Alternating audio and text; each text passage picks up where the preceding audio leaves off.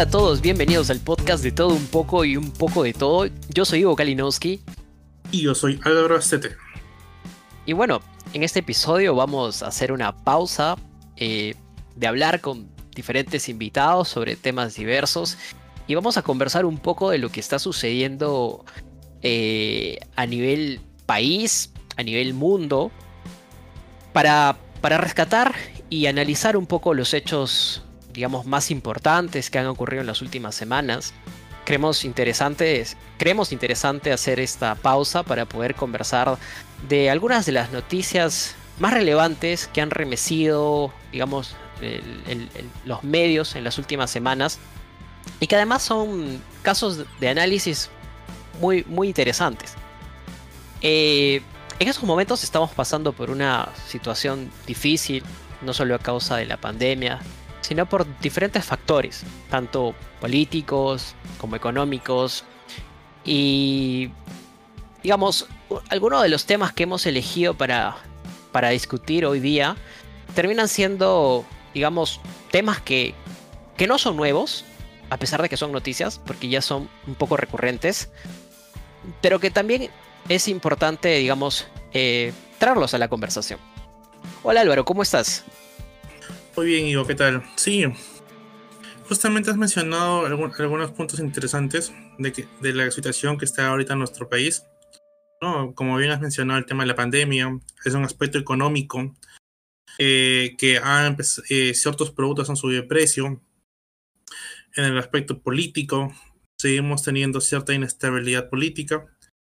Entonces, justamente les venimos acá a traer un par de noticias que profundizan justamente sus aspectos importantes que están sucediendo ahora mismo en el país y en el mundo y que tienen mucha relevancia y que da prioridad a analizar, profundizar y, si es posible, filosofar.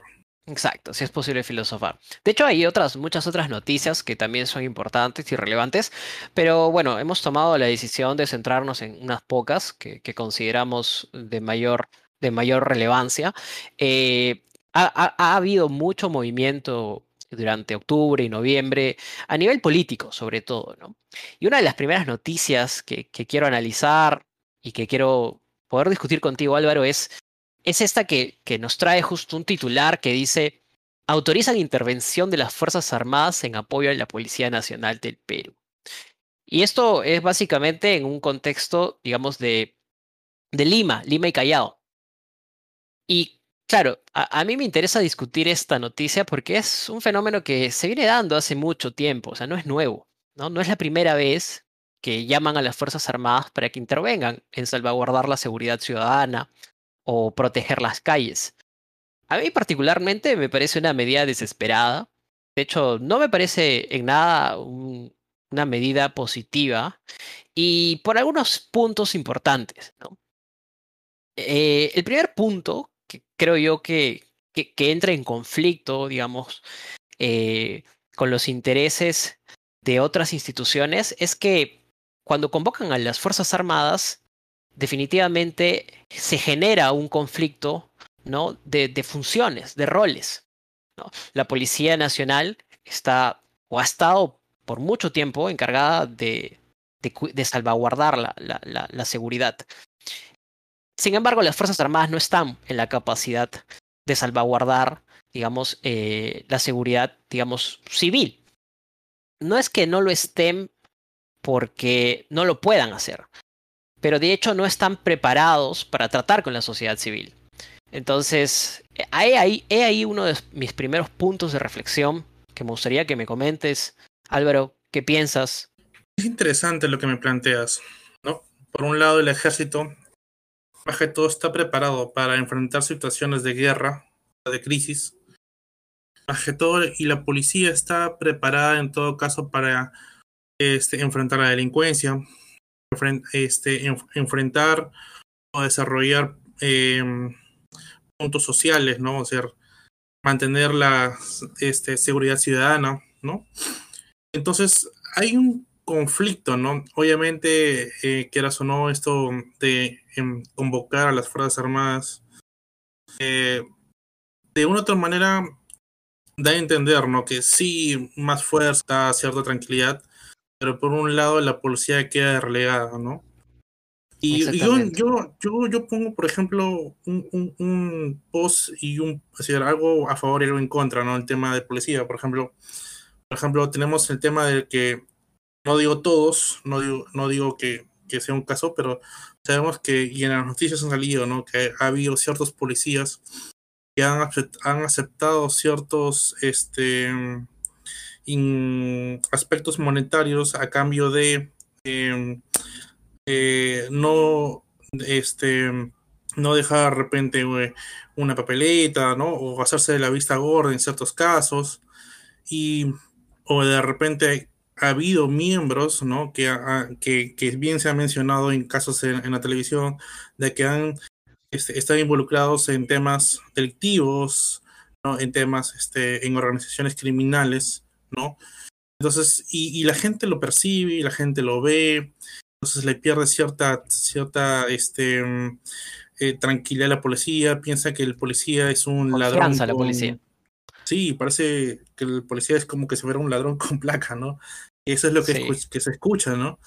No, estoy de acuerdo con lo que dices. O sea, de hecho, el, el, el policía ha perdido mucho prestigio y, y, mucha, y mucha confianza en la ciudadanía, no solamente por, por estos, digamos, pequeñas acciones que, que, que se han, digamos, masificado ¿no? en, las costumbres de la policía a nivel de, todo el país, sino también por lo que pasó el año pasado, ¿no? con, con la policía, digamos, eh, suprimiendo las, las manifestaciones y de hecho también con la, con la muerte de, de, de, Inti y Brian, ¿no? en las protestas.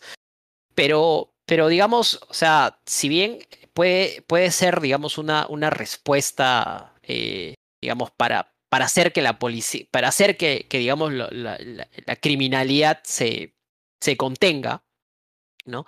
Al mismo tiempo también tiene un gran impacto sobre la misma imagen de la policía, ¿no? ¿Qué estamos queriendo decir? ¿Estamos queriendo decir que la policía es inepta? ¿No está preparada? ¿No tiene la suficiente capacidad?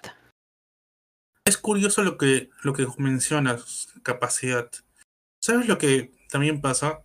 Dice que hoy en día las instituciones en el tema de preparación, ¿no? sus academias para los policías y sus instrumentos de herramienta y sus este disponibilidad de uniformes es muy pobre.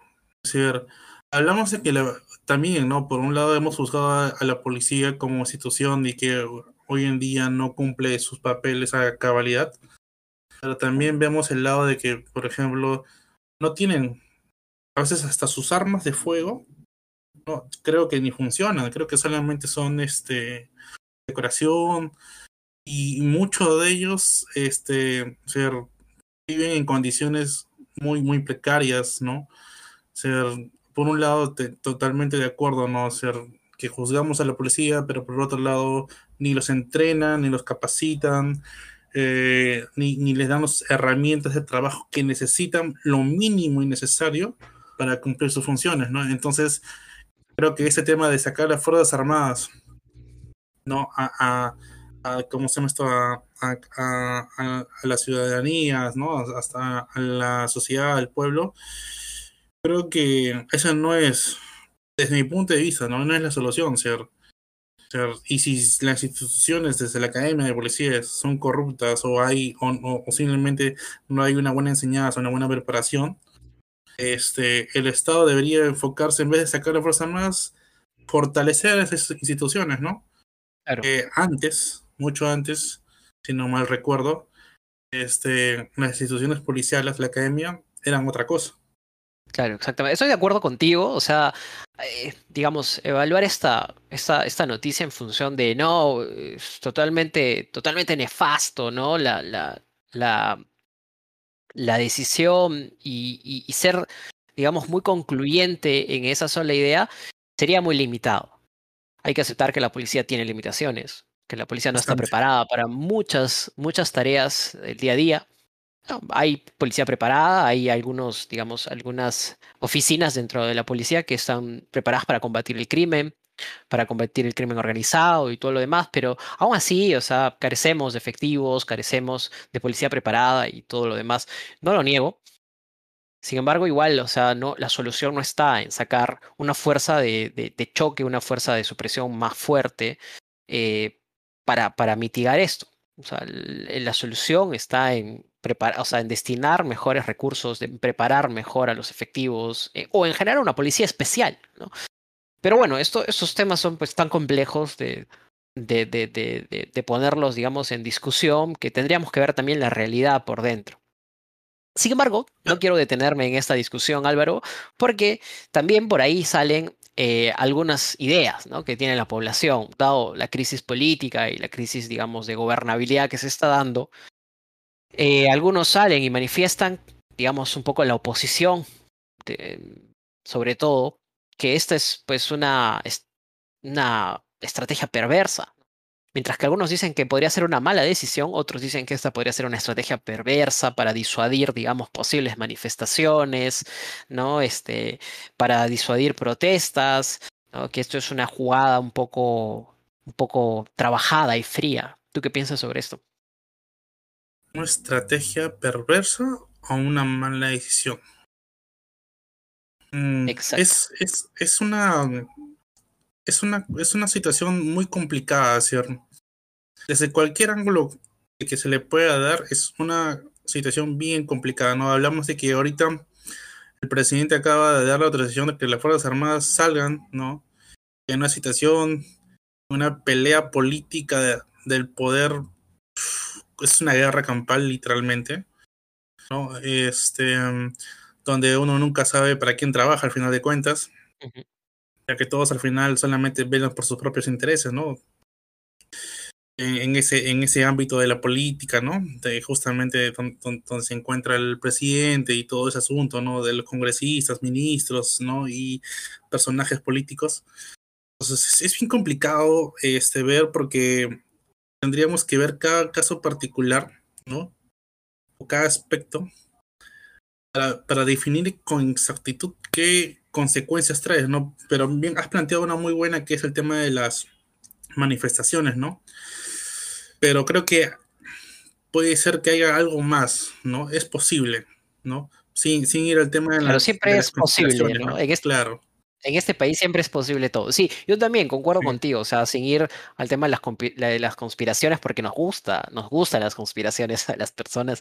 De hecho, vivimos en un país medio de, de conspiranoicos, ¿no? De, eh, pero, pero claro, con justa razón, porque hemos vivido gobiernos donde habían hartas conspiraciones y incluso no han dejado de haberlas luego.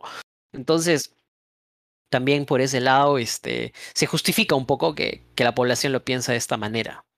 otro, otro, otra arista que, que, quería, de hecho, tratar es, eh, eh, y que va mucho en relación con, con, el anterior punto, es que, de hecho, todo, todo esta, este despliegue genera un impacto psicosocial en el pueblo, ¿no? O sea, Así que la gente se, se, pregunte, pues, ¿qué está pasando, no? ¿Qué está pasando? ¿Por qué, ¿Por qué es que tienen que salir las Fuerzas Armadas? ¿Algo se está creando? ¿Algo se está gestando? ¿Un golpe? ¿Algún tipo de represión? ¿Algún tipo de, de, de, truco? Entonces, este, va, va, mucho, ¿no? Va mucho de la mano. Yo creo que acá, yo creo que los gobernantes tienen que ser, tienen que tener un tino muy delicado para tomar decisiones, ¿no? Porque cuando se toman decisiones así, digamos, eh, así tan a la ligera, o sea, lo menos que te puedes esperar es que, que haya una, una, una gran conmoción. Mm, impacto psicosocial, ¿no? En, realidad, el pueblo, o sea, si hablamos del tema del pueblo, el pueblo ha venido aguantando y tolerando mucho tiempo, ¿no? Si es más, este, el pueblo mismo ha surgido, ¿no? Desde las cenizas. Después de lo que pasó de Fujimori, este, y, todo, todo ese gobierno, el pueblo surgió, ¿no? El este, terrorismo. Progresó. Claro, no, pero mm, eh, aparte de eso, me refiero más que todo al desarrollo de, del pueblo, ¿no? Pero ha pasado por tantas situaciones difíciles, como bien has mencionado el tema del terrorismo, el tema de, de que antes teníamos una hiperinflación y a pesar de eso el pueblo ha subsistido, ha, se ha fortalecido y ha este, pasado ese, esa situación económica, luego de peligro y terror, Y esto, en realidad, esto el pueblo este, lo está analizando, lo está pensando, porque quieras o no, este, el pueblo peruano es bien aguerrido, ¿no? O sea, no, no es, serán tranquilos, pero no serán cojudos, ¿no? Claro. Entonces, este, en realidad el pueblo, lo está, está, está bien pendiente de cada suceso y, y, aunque no creas, este, el pueblo va a subsistir, si ha aguantado los últimos gobiernos, el lacra que hemos tenido, o sea...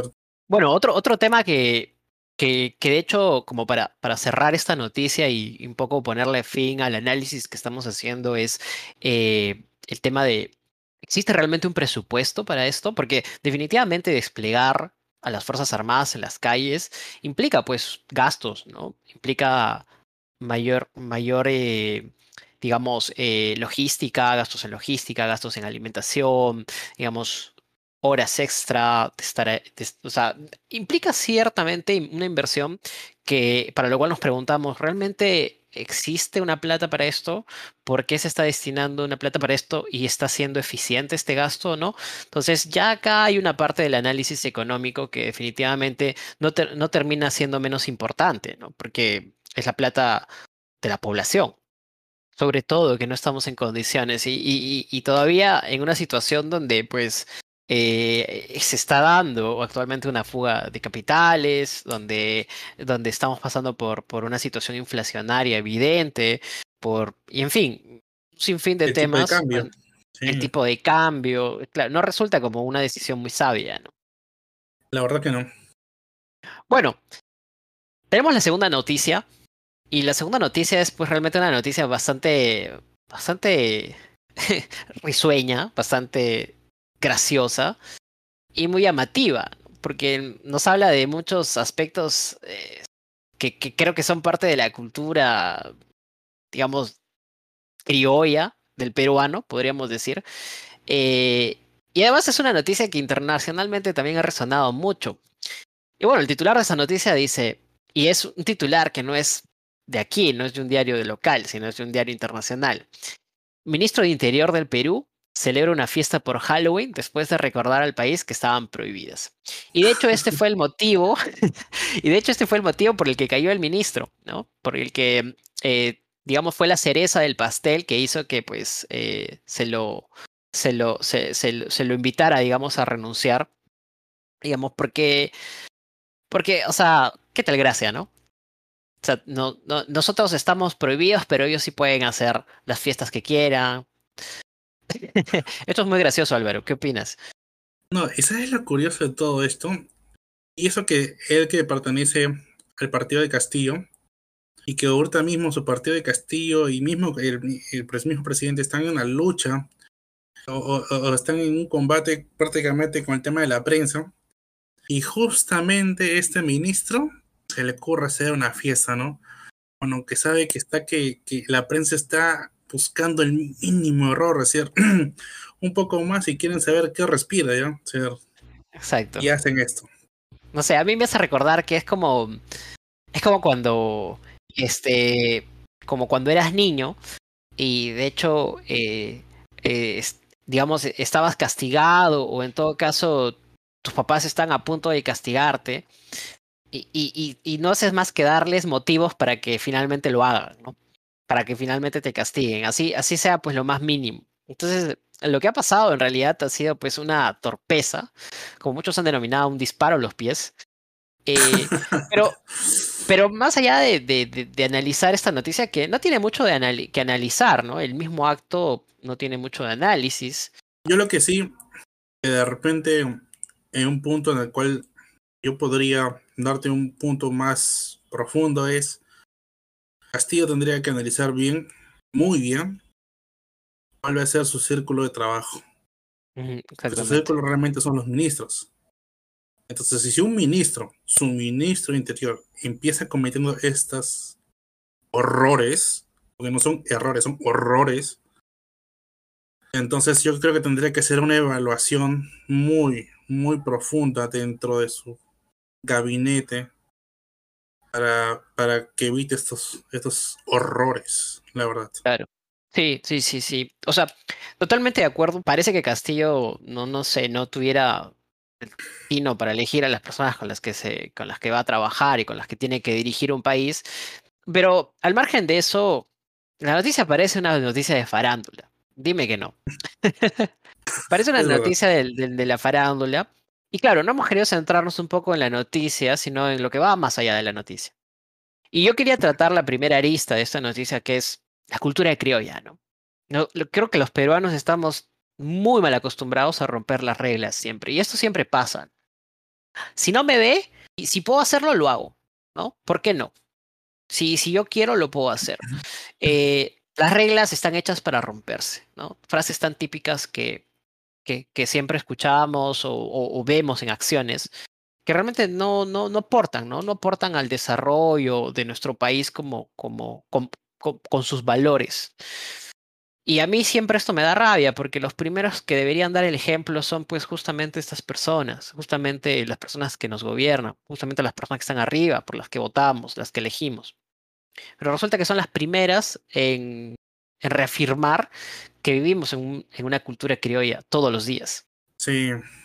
La verdad, ese tema de la cultura criolla o la cultura barrio, ¿no? La cultura combi también.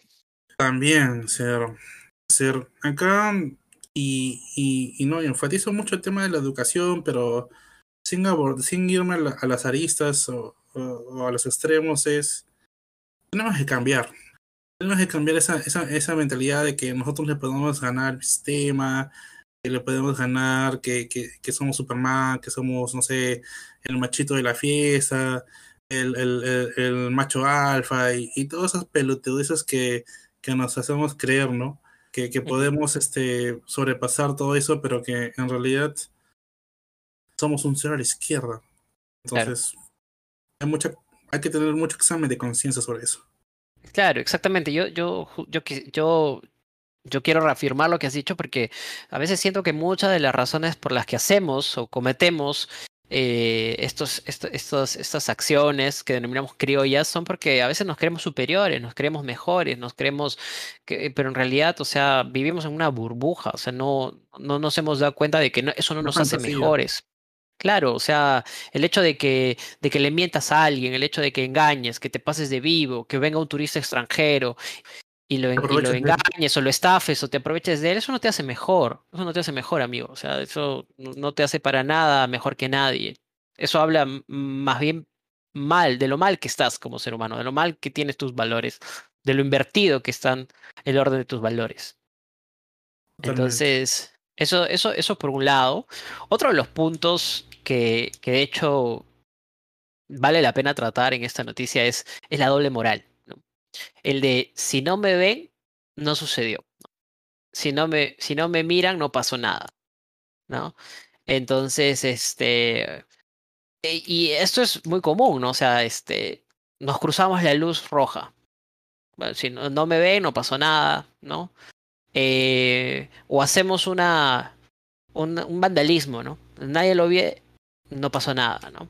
O decimos algo y luego hacemos todo lo opuesto. Si, si no me ven, bueno, nunca, nunca pasó, nunca sucedió. Entonces, ¿por qué vivimos en una sociedad doble moral? ¿no? ¿Por, por qué tenemos que estar todo el tiempo, o sea, luchando, batallando contra la coherencia? Cuando ser Sí, sí. coherentes realmente es, lo más, es más sencillo de lo que parece. Es, es un, un, un- un caso bastante este um, típico, ¿no? O sea, eso lo vemos a diario en el tema de la política, ¿no? Nos prometen cosas y al final no lo hacen. Este, entonces, este, es, y es justamente lo que acaba de decir el ministro interior, ¿no? Sea, dije, protéjanse, cóyanse, que están prohibidas las problemas. El primero que hace una fiesta a todo dar es el primer ministro, ¿no? O sea, de que estamos hablando. Y, y, y acá tiene que ver también el tema de ese tema de la, de, de la, de la doble moral es, es porque este nos, no sé si somos idiotas o nos hacemos a los idiotas, pero Yo creo el que decir, el, el poco decir de algo, el decir, sí, es, es que mira, es como que yo voy y le digo a mi hijo, ¿sabes qué, hijo? Está mal hacer eso. Y luego, decir, yo voy y como padre hago, lo, hago justamente lo que le he dicho que no haga mi hijo, ¿no? Entonces, ¿qué enseñanza le estamos dando no solamente eh, al pueblo, ¿no? sino a nuestros hijos? Pues, ¿no? claro. Entonces, eh, eso es, eso, es eso que justamente lo que, lo que a mí en lo personal me es mejor no, no jactarse de decir algo que uno hace si no lo, si lo hace, es mejor quedarse callado, reflexionar y digo, voy a intentar dejar de hacer esas malas cosas, ¿no? Sí. No, totalmente, o sea, es, es o sea, ya, yo, yo me sentiría avergonzado. No, yo me sentiría avergonzado si es que a mi hijo le hago, o sea, le hago evidente que no estoy, que, que digo algo y luego predico, o sea, que predico algo y, y luego hago lo contrario. Eh, totalmente cierto. Y otro de los puntos. padre de la patria, ¿no? Un ministro. Sí, exactamente. Y, lo peor que es un, o un funcionario, ¿no? De la patria. Y bueno, el tercer punto de esa noticia, como para cerrar, digamos, un poco el análisis, es hablar de cinismo. El cinismo que, que, que parece también estar tan, digamos, tan normalizado en la sociedad y vemos el cinismo a diario en la gente. ¿Y cómo lo vimos en este caso? Lo vimos al ministro diciendo, solo fue una reunión de trabajo. O sea, como si alguien fuera a creerle eso, ¿no? O sea, se nos ha hecho tan fácil mentir, tan fácil decir las cosas. A mí me cuesta mucho decir algo así, o sea, sabiendo que no fue de esa manera, o sea, preferiría abordarlo de otra, de otra forma, ¿no? Sí, sí, mira, o sea, me equivoqué. Y ser más honesto, me equivoqué o no se planificó, y bueno, salió, pero no puedes mentir de esa manera tan burda. Esto me trae al recuerdo el primer capítulo que tuvimos del podcast, el tema de que hay que ser responsable de, nuestras acciones. Exacto. Y eso, hay que, ser hay que serse responsable, ¿no? De lo que uno hace. Exacto, ¿no? Entonces, yo digo, ¿no? si soy ministro, entonces tengo que pensar dos veces antes de hacer algo, ¿no? O sea, digo, la prensa está al orden del día, a la vuelta de la esquina, eh, respirando en mi nuca. Justo como tú dices, más si eres un personaje público, o sea, ya seas un ministro, ya seas un congresista, ya seas un actor, un futbolista, o sea, cuando eres personaje público, estás sobre la mira de los medios, ¿no? Entonces, más aún cuando eres una figura pública, tienes que eh, tener mucho cuidado. Y cuando, la, cuando ya la jodiste, lo único que te queda después es aceptar, es pedir disculpas. O sea, ya, ¿qué otra mentira? Ser humilde, ser, decir, salir al público, este, decir un lamento, este, la, la, malogré, no debía haber hecho eso, eh, acá está mi renuncia y le deseo lo mejor al que venga. Listo, o sea, no tienes que decir nada más, disculparse, este, te haces su renuncia y desearle suerte al siguiente. Listo, te vas a tu casa y se acabó el chiste, ¿no? Y bueno, cerrando esa noticia, queremos entrar a la tercera y última noticia y acá sí queremos sacar todo nuestro poderío argumentativo con Álvaro y conversar de uno de los temas que pues no es ninguna novedad, pero es uno de los temas más picantes que siempre se va destapando todo el tiempo. Cada, cada mes o cada ciertos meses siempre sale una noticia relacionada a este tema. Y ese tema es el conflicto geopolítico que tiene constantemente Estados Unidos y China. Y ponemos esta noticia un poco para abordar los ámbitos internacionales. Y, y, esta, y, y, lo que ha pasado en estricto el último, último mes ha sido una, digamos, una tensión que ha habido eh, en relación a Taiwán. Taiwán es pues, un país pequeño que está en Asia y lo que ha sucedido es que, que China reclama la soberanía sobre este país. Sin embargo, este país, Taiwán, es uno de los principales compradores de armamentos de Estados Unidos, o sea, o mejor dicho, Estados Unidos es uno de los principales proveedores. Pero bueno, en el caso de, la, de, los conflictos entre Estados Unidos y China, cualquier cosa es un detonante. Cualquier cosa es un detonante para agitar las tensiones. Entonces, eh, emocionado por este tema, Álvaro.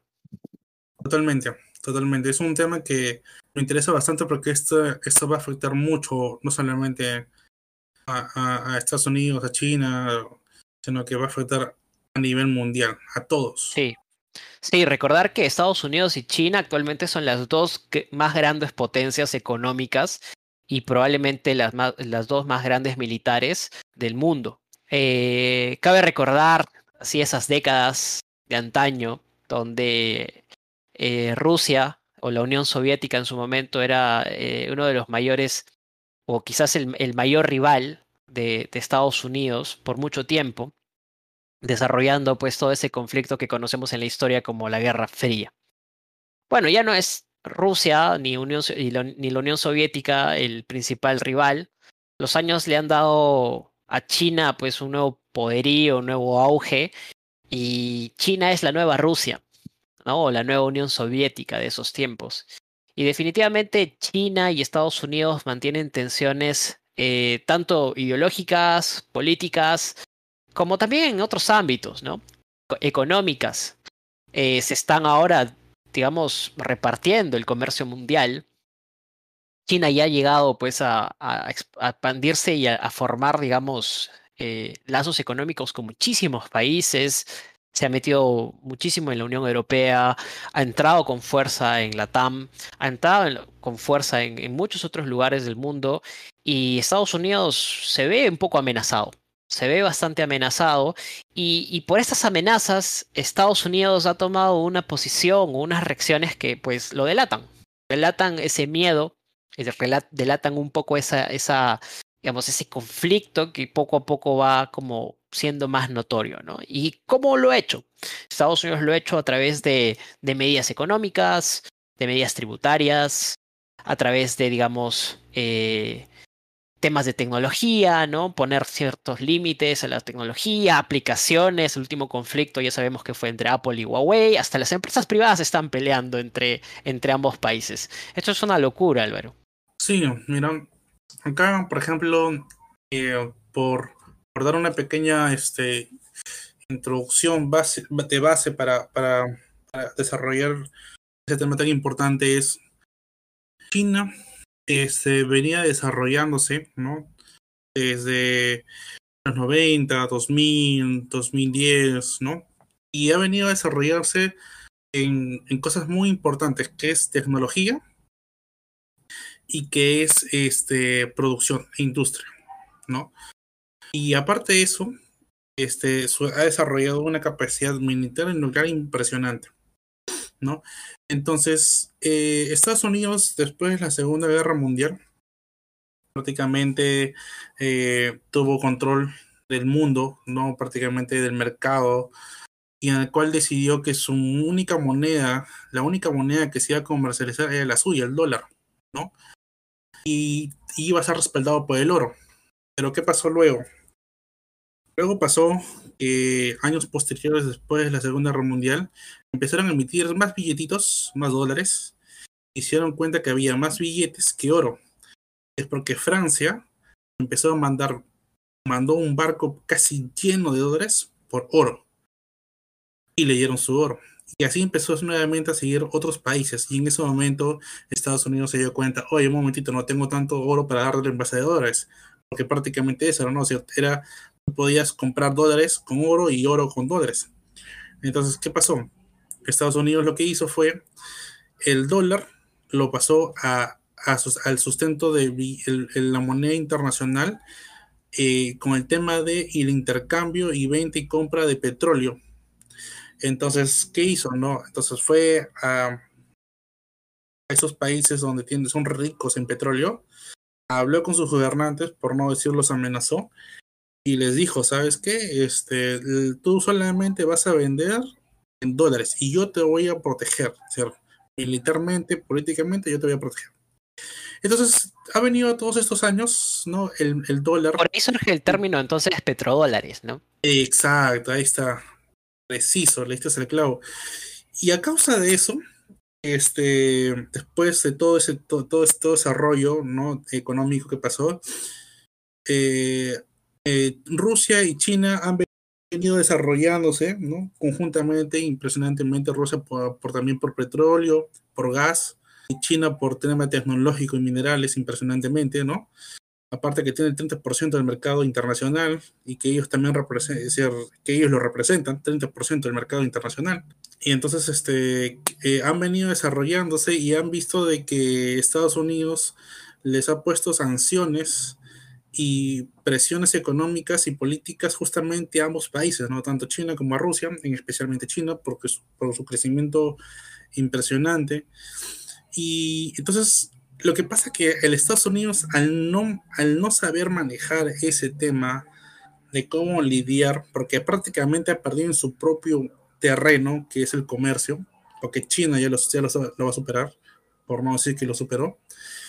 Entonces, en ese momento, China y Rusia han empezado diciendo, nosotros tenemos que deslindarnos esas tensiones y esas presiones que nos pone Estados Unidos. Y la única manera de hacerlo es que su comercio, tanto nacional como internacional, sea sin el dólar. Entonces Estados Unidos está nervioso, nervioso. Y es más, uno de sus comandantes y es comandantes generales, miembros de su fuerza, han dicho que lo último que quieren hacer es entrar en conflicto bélico con China, un enfrentamiento face to face. No, porque sería una locura además, porque además... saben que no van a ganar. no, mira, eso, eso es probablemente debatible, ¿no? Porque se ha, se ha analizado ambos ejércitos y de hecho se ha, se ha visto que, que, si bien China no se queda lejos, sigue siendo Estados Unidos los que tienen la, mejor tecnología y todo lo demás. Pero justo por ahí quería ir, porque hace poco, eh, y bueno, para refrescar la memoria de los que nos escuchan, eh, durante la Guerra Fría se dio el famoso, el famoso, el famoso satélite ruso llamado Sputnik. ¿No? Bueno, conocemos al Sputnik ahora muchos de los jóvenes porque, porque es el nombre de la vacuna rusa también. Pero el Sputnik fue una de, de los grandes adelantos e innovaciones, digamos, de la Unión Soviética en cuestión de la, de la carrera espacial.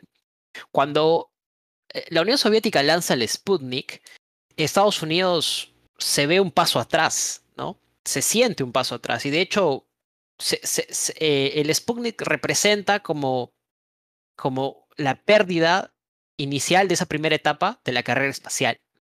Bueno, la historia luego ha demostrado que Estados Unidos lo superó en la carrera espacial, pero el Sputnik fue pues un gran golpe para el ego, digamos, y de, los Estados Unidos en su momento. Hoy en día, China está desarrollando misiles supersónicos. Y son unos misiles increíbles. De hecho, hace muy poco ha habido pruebas de esos misiles y Estados Unidos siente que este puede ser su nuevo Sputnik. Y ya con esto, eh, entendemos que con esta frase, eh, Estados Unidos siente que China ha dado uno de esos saltos tecnológicos militares más grandes ¿no? en los últimos años. Y claro, esto también pone en gran tensión y en gran miedo a los funcionarios de ese país. China y Rusia tienen un tratado de cooperación de militar.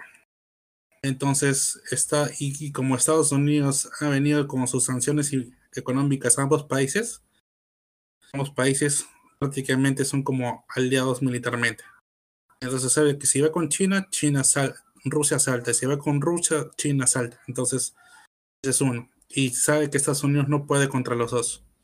Es por eso que ni se quieren meter con Rusia, ni se quieren meter con China, y es por eso que usan intermediarios. ¿No? Luego vamos a, hablar justamente de eso. Y otro punto que ya mencionado muy bien, que es el tema de la tecnología de esos misiles. Otro que su tecnología por no, por no ir muy lejos, sus teléfonos marca Huawei están, están desarrollando una velocidad impresionante. Ellos ya están empezando también a crear la nueva red 5, 6G. Estados Unidos no empieza ni o, o, está en desarrollo recién de la 5G y este y China ya eh, ya eh, bien terminaba de este comercializar su empezar a comercializar su, su 5G empezar a comprar eh, o empezar a formar entidades instituciones empezó justamente a empezar a desarrollar la 6G o sea ya le llevo dos pasos por delante. Sí es cierto. Y, y, y Huawei es justamente uno de esos de esos claros ejemplos de la de la mentalidad asiática, ¿no? Bueno, esto se le atribuye mucho a los japoneses, que es el de copia y mejora, pero Huawei es también, pues, desde, desde digamos, desde China, uno de estos, de estos, eh, de estos casos, ¿no? De copia y mejora, porque Huawei eh, al inicio fue una de las, le hacía todo el tema de hardware a iPhone. Eh, de hecho, aprendieron del know-how de los equipos de Apple y ahora desarrolla los equipos con, digamos, con ese aprendizaje, con ese know-how que le ha quedado. Y una de las cosas que pasó en China, muy importante, porque eh, nosotros hace unos años hablábamos de que de China y la mano de obra. Entonces, eh, lo, que, lo que pasó con China, que ha permitido su desarrollo, eh, digamos, muy rápido, muy exponencial, ha sido que justamente esta, esta tercerización que hacían muchos países con temas tecnológicos, con poner plantas en China y todo, le ha dado a China conocimiento. Le ha dado a China conocimiento de cómo luego, cuando se han querido independizar, han podido sacar sus marcas, han podido sacar sus equipos, su tecnología. Entonces, eh, todo es un efecto ¿no? de aprovechamiento. Y ahora China con, con, con, su tecnología está muy, muy por delante, eh, compitiendo con, con Estados Unidos. Y esto pues asusta mucho. Asusta a tal punto de que TikTok, por ejemplo, que es la red social que podría decir, podríamos decir que entra en competencia con Facebook, con estas redes como Instagram y tal, es pues este, es, un grande, tiene, está creciendo a, nivel, a niveles de usuario pues increíblemente. Y ahí lo que asusta es el tema de los datos, ¿no? Estados Unidos siempre fue el dueño de los datos con, con, con, con las empresas de, de, de, de redes de, redes sociales y tecnología. Y ahora China está pues ahí también en la misma carrera, ¿no? Claro, y obviamente este, Estados Unidos no puede mandar a juicio a una empresa china porque China no manda a nadie allá, no extradita a nadie de su gente. O sea, porque Estados Unidos le hizo lo mismo a Mark Zuckerberg. Le hicieron un padre, ¿no? Pero a esa empresa Huawei, ¿qué le puede hacer? Nada. O sea, claro. le dice decir, Estados Unidos dice, todos es en mis cortes. China dijo, todos es en mi casa también le dice. Estados Unidos no se dio cuenta de que China y Rusia ya no, ya no tienen ese pensamiento ideológico de comunismo social, es decir, se venden de esa manera, ¿no? Soy comunista, soy social, no, se venden de esa manera. Pero Estados Unidos no sé ni siquiera hacer pienso yo que no ha tenido la suficiente humildad, pienso yo, o inteligencia, analizar, ¿no? ¿Cómo es el pensamiento chino? ¿Cómo es el pensamiento ruso? O sea, porque es así, así fue como ganó la Segunda Guerra Mundial, ¿no? Trajo todas las grandes mentes de Europa y con eso prácticamente pudo ganar la, la, la Segunda Guerra Mundial. Obviamente, claro. obviamente hubo muchos más factores, pero eso fue un factor muy importante, ¿no? Entonces, sí. Estados Unidos, por crearse potencia mundial, que lo es, aún sigue siendo, este, pero que obviamente su trono no le va a durar mucho, ¿no? Entonces, y su orgullo de ser potencia no le ha permitido ver, ¿no? O sea, acaba de despertar el dragón chino, pero no. Es cierto. Bueno, me, me permito, me permito nombrar un, una, una, lectura que, que, que hice hace tiempo donde explicaban que, que los imperios tienen pues una, un, una, duración, ¿no? Un apogeo. Y hacían el paralelo con Estados Unidos como que ha pasado por esta fase de apogeo y que ahora mismo se encuentra pues en una fase, digamos, que podríamos denominar de inestabilidad. Entonces, eh, una de las preguntas que surgía en esta lectura era, ¿será, se, ¿seguirá siendo Estados Unidos la potencia mundial más allá del 2050? Eh, personalmente, mm, yo lo veo muy difícil. Eh, Estados Unidos tendría que, que, reinnovarse y reinventarse. Eh, mientras siga existiendo, digamos, amenazas como, como el creciente chino y, bueno, muchos otros eh, gigantes asiáticos, ahí, ahí tiene mucho trabajo que hacer, ¿no? Mucho trabajo que hacer. Yo no creo en lo personal que ninguno de estos dos países eh, entren en guerra. Eh, ambos países han expresado su, desinterés en entrar en un conflicto, digamos, bélico caliente, pero sí vemos que hay como una suerte de, conflicto frío, ¿no? Como, hace unas décadas, la Guerra Fría. Ahora la nueva Guerra Fría está entre, China y, Estados Unidos y definitivamente va a continuar así por un buen tiempo.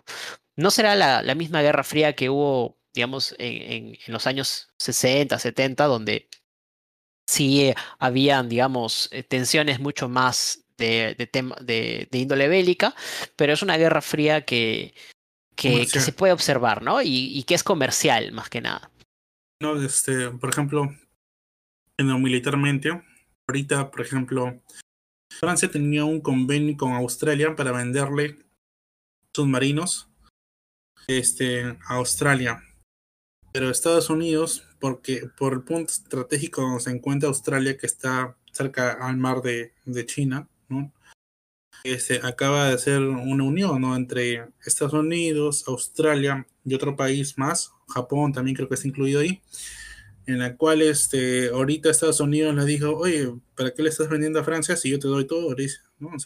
y, no te doy solamente este, este, submarinos sigilosos y convisibles, sino también te doy nucleares. Pero eh, la política de Australia siempre ha tenido una política antinuclearismo, ¿no? o sea, nunca ha estado de acuerdo con el tema de desarrollar tecnología nuclear, ¿no? Entonces, y su país, su pueblo mismo se ha comunicado y que no está muy de acuerdo con eso. Y Francia se siente apuñalado porque Francia, que es uno de los países este, socios con Estados Unidos, Francia se siente traicionado, ¿no? Porque le acaba de quitar un contrato multimillonario de miles de millones de dólares.